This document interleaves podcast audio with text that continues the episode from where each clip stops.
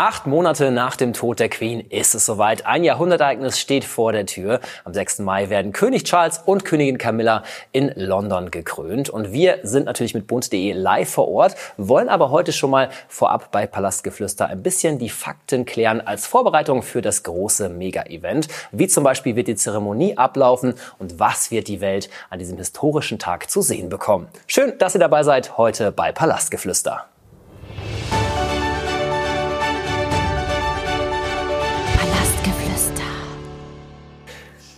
Und das geht natürlich nur mit meiner Kollegin und bunte.de Royals-Expertin Larissa Jäger. Schön, dass du da bist. Hi, Tom. Und heute bin ich doppelt froh, dass du da bist, weil du bist mit einem Fuß eigentlich schon in London. Das stimmt. Später geht's in den Flieger, aber für Palastgeflüster nehme ich mir natürlich immer Zeit. Das freut mich und uns auf jeden Fall sehr, dass du da bist. Und ähm, kommen wir zurück zu König Charles. Gehen wir ein bisschen zurück äh, in der Historie. Seit 8. September letzten Jahres ist ja schon klar, dass Charles König ist. Jetzt wird er erst gekrönt. Warum dauert denn das so lange? Um es in einem Satz zu sagen, das ist ganz normal, das macht man immer so. Die Queen ist auch erst im Februar 52 sozusagen auf den Thron äh, getreten, gestiegen und wurde erst ein Jahr später gekrönt. Das liegt einfach daran, dass man ein bisschen Zeit vergehen lassen will und diesen Verlust des vorherigen Monarchen ein bisschen verarbeiten muss. Denn die Krönung soll ein feierliches Ereignis sein, ein freudiges Ereignis. Und wenn man das zehn Tage nach dem Tod der Queen gemacht hätte, dann wäre das Gegenteil der Fall gewesen. Denn das ganze Land, die ganze Welt hat getrauert. Deshalb hat man ein bisschen gewartet. Ähm, wir sind jetzt acht Monate später und das ist, wie gesagt, das ganz normale Prozedere, damit äh, an diesem Tag gefeiert werden kann, gejubelt werden kann und wirklich eine Ära pompös auch beginnen kann und nicht äh, mit, mit einem weinenden Auge noch. Es ist, du sagst es, ein absolutes Jahrhundertereignis. Das hat man nicht alle Jahre. Deshalb umso mehr die ganze Stadt London bereitet sich vor, ein ganzes Land, die ganze Welt eigentlich bereitet sich vor auf genau diesen Tag, auf diese Krönung. Aber was erwartet uns denn am Wochenende eigentlich? Kurz gesagt wird die Krönung sich erstrecken über insgesamt drei Tage, nämlich Samstag, Sonntag und Montag. Am Samstag, den 6. Mai, findet die Krönung statt. Die Royal Family wird mit einer Prozession vom Buckingham Palace über ein paar Eckdaten äh, in die Westminster Abbey befördert, sozusagen. Sie werden mit einer Kutsche fahren. Ähm, dann findet die Krönung an sich statt, beziehungsweise der Krönungsgottesdienst. Dieser Gottesdienst ist aufgeteilt in sechs Teile. Der fünfte davon ist erst die Krönung. Also man muss sich ein bisschen gedulden schulden, aber es wird sich lohnen. Anschließend geht man zurück zum Buckingham Palace. Hier wird eine andere Kutsche benutzt und dann ungefähr gegen 14.15 Uhr britischer Zeit, das müsste dann in Deutschland 15.15 Uhr sein, wird die Royal Family ein bisschen äh, minimiert sozusagen auf den Balkon des Buckingham Palace treten. Dann ist Schluss mit dem offiziellen Teil. Dann wird privat weiter gefeiert. Äh, es sind ja sehr viele Gäste da. Die werden bestimmt auch mit einbezogen werden. Am Sonntag geht es dann weiter auf Schloss Windsor. Da findet ein Krönungskonzert statt, gemeinsam mit der BBC. Wir haben viele Stars und natürlich viele coole Gäste dabei. Und es finden sogenannte Big Lunches statt. Da möchte man einfach erreichen, dass die Bevölkerung, die Gemeinden zusammenkommen. Man äh, hat zum Beispiel ein Rezept geteilt, der sogenannte Coronation Quiche, also ein, ein Kuchen sozusagen oder ein ähm, herzhafter Kuchen, den man nachbacken kann. Prinz Edward hat den beispielsweise auch schon probiert. Das sind ganz lustige Szenen. Man möchte einfach, dass das Volk zusammenkommt, bisschen ins Gespräch kommt. Ich bin mir sicher, dass Charles und Camilla ebenfalls dort irgendwo vor Ort sein werden. Und am Montag gibt es dann nochmal ein ähnliches Ereignis. Da geht es vor allem um die freiwilligen Helfer die bei der Krönung auch viel mitgeholfen haben, dass die noch so ein bisschen belohnt werden und auch ein bisschen feiern können. Ja, es, ist, es klingt nach einem, es klingt nicht nur, es ist ein Riesenevent, was da ansteht. Über Tage wird gefeiert in London. Wenn ich mir jetzt vorstelle, dass man das Ganze planen muss, ähm, ich bin schon überfordert, mit einer Party zu planen. Wie sind die Vorbereitungen oder was weiß man für über die Vorbereitung zu diesem Event? Es hängt ja ganz viel dran von dem Sicherheitsaspekt, darüber ähm, die, die Medien, die eingebunden sind. Die ganze Welt schaut zu. Was weiß man über die Vorbereitung? Ich bin überrascht, wie viel wir wissen. Ähm, es hat schon eigentlich im letzten Jahr angefangen. Im September ist die Queen gestorben. Im Oktober stand schon das Krönungsdatum, nämlich der 6.5.2023.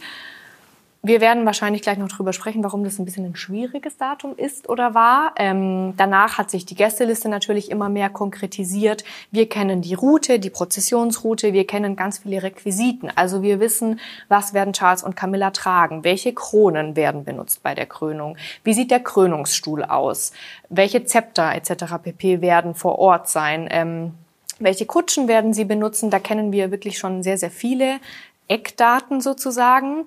Wir wissen auch, welche Regeln man als Royal-Fan sozusagen beachten muss. Natürlich wird die Krönung live gestreamt, ganz normal in der ganzen Welt, aber auch vor Ort in London werden immer wieder verteilt, an der Prozessionsroute Big Screens aufgestellt, wo man die Krönung live verfolgen kann. Viele Pubs, viele Restaurants, viele Hotels übertragen die Krönung live. Und auch da gibt es Regeln. Beispielsweise ähm, darf nicht allzu viel Alkohol konsumiert werden. Für die Briten manchmal wichtig. Und es darf zum Beispiel nicht gegrillt werden, wobei das Wetter auch nicht so toll sein soll. Leider macht es Charles so einen kleinen Strich durch die Rechnung, aber wir haben nur wenig Regen, vielleicht haben wir auch gar keinen Regen. Ich würde es mir wünschen, denn ich bin ja schließlich mhm. vor Ort und auch draußen unterwegs. Da drücke ich auf jeden Fall die Daumen, dass das Wetter äh, sich hält. Aber du hast es gerade gesagt, es ist nicht alles ideal gelaufen. Was meinst du damit genau? Der 6.5., fangen wir mal beim Datum an, ist der Geburtstag von Charles Enkel, von Archie, der Sohn von Prinz Harry hatten wir hier auch schon mal besprochen. Man kann es natürlich von zwei Seiten betrachten. Einerseits kann man sagen, das geht gar nicht. Es ist der Enkel von Charles, ähm, der Sohn seines Sohnes. Das gehört sich nicht. Andererseits, Harry und Meghan sind zurückgetreten und es ist ja auch kein privates Event, diese Krönung, sondern es ist ein berufliches Event. Charles ist König und er muss gekrönt werden. Dementsprechend, ich bin eher so Team Zweiteres. Ähm, Genau das lief schon mal nicht ideal. Deshalb hat ja auch diese ganze Zusage von Harry sich so stark verzögert. Ich bin mir sicher, das werden wir auch noch ansprechen. Und auch beim Thema BBC-Konzert. Ganz, ganz viele Stars haben abgesagt. Ein Ed Sheeran, eine Adele, ein Harry Styles. Alle wollen nicht, alle haben keine Zeit, wollen sich keine Zeit nehmen, kann man auslegen, wie man will. Sie haben jetzt eigentlich paar ganz gute Namen. Andrea Bocelli wird live vor Ort sein, Take That, Lionel Richie, Katy, Katy Perry. Perry. ähm, es sind schon Namen, die man kennt und die auch sehr, sehr berühmt sind. Aber man hat im Vorfeld natürlich auch über die sogenannten Tabloid-Medien in Großbritannien mitbekommen, dass es eine Zitterpartie wird. Das ist natürlich nicht das, was man sich gewünscht hätte für Charles, aber so war es nun mal. Aber ich bin mir sicher, das Konzert wird sehr pompös. Die, das neue Königspaar wird sich sehr freuen und bestimmt auch die Kinder, die hoffentlich dabei sein werden. Ich persönlich hätte mich ja über eine Reunion der Spice Girls gefreut. Das wäre auch, war im Gespräch tatsächlich, aber auch die haben abgesagt. Ähm, ich bin gespannt, was das auf jeden Fall gibt. Was du gerade auch noch mit angesprochen hast, die Requisiten. Natürlich bei einer Krönung die Krone, ähm, der Umhang, äh, das sind natürlich pompöse Requisiten, die auf jeden Fall sehr zentral bei der Krönung auch im ähm, Fokus stehen. Ähm, was ich allerdings gar nicht so glamourös war, war der Krönungsstuhl. Auch da habe ich ein Bild gesehen, der ist absolut unglamourös. Das stimmt, hat viel mit Erwartung zu tun. Wenn man sich ein bisschen mit der Historie auseinandersetzt, sieht man aber, dass das einfach ein Stuhl ist, der unfassbar viel Geld kostet und im Verhältnis dazu nicht so pompös aussieht. Da hast du recht. Es ist aber einfach eine Tradition. Dieser Stuhl ist über Jahrhunderte weitergereicht worden. Die Queen wurde schon darauf gekrönt. Charles Opa, der Vater der Queen, wurde da schon darauf gekrönt. Man muss diesen Stuhl natürlich auch in Schuss halten, immer wieder restaurieren. Es ein Stein wird davor liegen. Auch das sind unfassbar teure Sachen, die man ja auch erstmal transportieren muss. Die sind ja nicht in der Westminster Abbey. Die müssen da erstmal hinkommen, ohne kaputt zu gehen. Es ist eine Tradition, aber wir haben schon durchaus äh, ordentlich Glamour dabei. Du hast gerade die Kronen angesprochen. Charles wird ja die St. Edward's Crown tragen und Camilla wird die Queen Mary's Crown tragen. Und für die Krone von Camilla werden zwei weitere Steine, zwei weitere Diamanten, sogenannte Kulinaren-Diamanten, eingesetzt. Und diese Diamanten gelten als größte, schwerste und damit auch teuerste Diamanten der Welt. Es gibt nur ganz wenige, zwei bekommt sie, einer ist schon drin, der ist schon im Besitz der britischen Königsfamilie und da sind Millionen auf Camillas Kopf. Da sind wir sehr gespannt, wie das aussehen wird am Samstag. Und das andere sind eben die Traditionen. Du hast es angesprochen. Natürlich hat so eine Krönung ganz viel mit Tradition zu tun. Aber Charles ist eben auch jemand, der zum einen natürlich traditionell ist, zum anderen aber auch gerne mit Tradition bricht, oder? Ganz genau. Das ist sehr clever, was er macht, denn er hebt seine Regentschaft auf eine moderne Ebene. Das muss er auch tun. Das ist Charles größte Herausforderung, die Monarchie zeitgemäß zu halten. Er folgt vielen alten Traditionen, beispielsweise eben der Krönungsstuhl oder auch die Salbung, die wir sehen werden, beziehungsweise falsch, die wir nicht sehen werden, denn sie wird im TV nicht zu sehen sein, weil das ein heiliger Moment ist. Auch Fotografien, also es gibt natürlich viele Fotografen, die vor Ort sein werden, auch in der Kirche, werden diesen Moment nicht fotografieren, denn es soll ein Moment zwischen Charles Charles und Gott sein. Da hält er sehr stark an Traditionen fest, aber er bricht auch viel mit Traditionen. Wir werden Camillas Enkel sehen. Sie hat fünf. Diese Enkel waren immer mal wieder vor Ort. Sie waren auch bei der Beerdigung der Queen, sind aber nicht so im Zentrum gewesen oder nicht so in den Fokus gerückt worden. Das ist jetzt anders. Sie werden ein Baldachin über ihre Großmutter spannen. Allein die Tatsache, dass Camilla mitgekrönt wird, dass Camilla eine eigene Krone tragen darf, dass Camilla einen eigenen Krönungsstuhl bekommt, das sind alles Sachen, die definitiv äh, Traditionsbrüche sind. Und auch die Gästeliste. Die Queen hatte damals 8000 Gäste, Charles wird jetzt mit 2000 Gästen gekrönt, deutlich weniger. Er verschlankt ja auch die Monarchie. Aber er hat beispielsweise 850 Helden aus dem Volk eingeladen. Auch das ist sehr ungewöhnlich, aber sehr zeitgemäß. Ich höre daraus, es gibt sehr, sehr viele Regeln, an die man sich halten muss bei so einer Krönung. Aber gibt es da zwischendurch noch so ein paar Überraschungen auch? Für mich war die größte Überraschung, dass Camilla von der Queen Consort zur Queen gemacht wurde. Wir haben gerade schon über das Datum gesprochen. Im September ist sie Queen Consort geworden. Die Queen persönlich hat sie noch im Januar 2022 zukünftig so benannt, hat den Wunsch geäußert, dass Camilla so diesen Titel tragen soll, so heißen soll. Charles hat sieben Monate gewartet. Im April hat er diesen Titel geändert und zwar mit dem Herausschicken der Einladungen. Es heißt, dass das ein ganz, ganz großes Anliegen war für Charles. Er stellt Camilla sozusagen auf eine Stufe mit sich. Und ich finde, das hat Camilla auch verdient, denn Camilla ist Charles seit Jahrzehnten eine sehr, sehr große Stütze. Und sie sind jetzt ebenbürtig sozusagen. Camilla tut auch sehr viel für die Monarchie. Wir haben hier auch schon viel darüber gesprochen. Das ist das eine.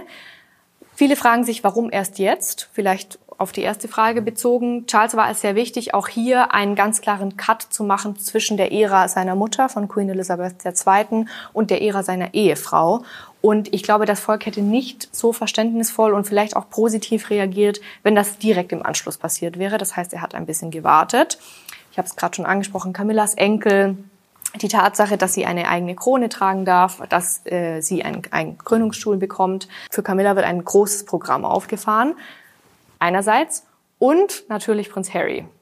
Harry hat im Vorfeld für enorme Spannung gesorgt. Er hat es sehr, sehr lange, sehr, sehr spannend gemacht. Harry hat erst am 12. April final zugesagt, dass er zur Krönung kommt. Weniger als einen Monat vorher. Das war problematisch, denn natürlich braucht Harry einen bestimmten Sicherheitsapparat. Der muss geplant werden. Harry hat wie gesagt, sehr lange nicht zugesagt, nicht abgesagt. Man hat sich gefragt, kommt er, kommt er nicht? Wenn er kommt, kommt er mit Megan, kommt er ohne Megan? Was ist mit den Kindern? Wir kennen die Antwort jetzt. Harry wird kommen. Er wird seinem Vater und dieser Zeremonie beiwohnen und seinen Vater unterstützen. Megan wird nicht vor Ort sein. Das hat mich tatsächlich sehr überrascht. Als Grund werden die Kinder genannt, denn Arti, wir hatten das Thema gerade schon, wird vier Jahre alt an diesem Tag und sie bleibt in Kalifornien, um auf die Kinder aufzupassen. Ich gehe auch davon aus, dass Prinz Harry relativ früh wieder abhauen wird. Das hat er schon beim Thronjubiläum getan, dass es ganz schnell wieder zurück nach Hause geht, einfach den Geburtstag seines Sohnes feiern. Trotzdem finde ich es gut, dass Harry kommt und ich finde es auch sehr mutig, dass Harry kommt, denn wir haben auch hier in Palastgeflüster viel über die Netflix-Doku, die Memoiren, sogenannte Skandalinterviews gesprochen und dass er trotzdem die Größe hat, sich dorthin setzt, denn ich bin mir nicht so ganz sicher, ob Harry mit offenen Armen empfangen wird. Das fordert auch, finde ich, Respekt ein und ich finde es schön von ihm, dass er diesen Moment ähm, mit seinem Papa mitgeht. Also, wir haben es gehört, Megan wird nicht mit dabei sein bei der Krönung, aber stattdessen Larissa. Das freut mich umso mehr. Und ich kann es mir vorstellen, gerade du als Royals-Expertin, das ist ja für dich wahrscheinlich noch ein größeres Ereignis, so eine Krönung, als, als für uns. Für uns ist ja schon so ein riesiges Ding. Du bist live mit vor Ort. Was erwartest du da? Was, was hoffst du, was du ähm, erleben wirst? Ich freue mich riesig, riesig, riesig, riesig, dass ich vor Ort sein darf. Das ist für mich äh, nach der Beerdigung der Queen und nach dem Tod der Queen das größte Event meiner beruflichen Laufbahn. Für mich schließt sich auch ein bisschen so ein Kreis. Ich dürfte für bunte.de das Thronjubiläum betreuen, dann ist die Queen leider verstorben und jetzt ja, heißen wir eine neue Ära willkommen. Da freue ich mich sehr drauf. Ich freue mich total drauf, die Stimmung vor Ort zu sehen. Ist es so emotional, wie ich hoffe, dass es sein wird? Bei der Queen war das schon noch mal eine andere Nummer. Da hat man wirklich gesehen, hier gehen gerade 70 Jahre zu Ende. Ich bin gespannt, wie, ja, wie sehr das Volk wirklich mit Charles mitfiebert. Das werden wir dann vor Ort sehen. Ich freue mich total, dass auch neue Personen mal in den Fokus gerückt werden. Also nicht immer nur ein William oder eine Prinzessin Anne, sondern wie gesagt Camillas Enkel. Das wird etwas, was vorher noch nie so war. Ähm, auch dieses, die Tatsache überhaupt, dass ein König gekrönt wird, der geschieden ist zum Beispiel, war vor 100 Jahren auch noch undenkbar. Also es sind alles tolle und moderne Sachen, die da passieren werden. Und ich bin natürlich auf Harry gespannt. Ich erinnere mich noch ganz genau an einen Moment bei der Beerdigung von Prinz Philipp. Da hat Kate sehr, sehr viel Gutes getan, indem sie sich Sie hat die Brüder zusammengebracht und hat sich dann fein rausgenommen. Ich bin gespannt, wie das jetzt ablaufen wird. Wie wird Harry interagieren mit seinem Bruder? Was wird mit Prince Andrew sein? Wie wird Charles mit seinem Sohn umgehen? Wann geht Harry wirklich? Wird er beim Krönungskonzert wirklich nicht mehr dabei sein? Also obwohl so viele Dinge geklärt sind und obwohl wir so viele Sachen wissen, gibt es ganz, ganz viel, was wir nicht wissen, was vielleicht auch ein bisschen Improvisation sein wird. Ich freue mich einfach. Ich ähm, habe Lust und äh, ich freue mich natürlich sehr, wenn wir hier vielleicht nochmal drüber sprechen können. Ich bin auf jeden Fall mehr als eingestimmt auf diese Krönung. Freue mich riesig aufs Krönungswochenende. Werde auf jeden Fall einen Blick drauf werfen, was du aus London zu berichten hast auf bunte.de und freue mich dann, wenn du heile wieder zurück bist für die nächste Folge Palastgeflüster und freue mich natürlich auch, wenn ihr wieder dabei seid, zuhört oder zuschaut bei der nächsten Folge. Bis dahin.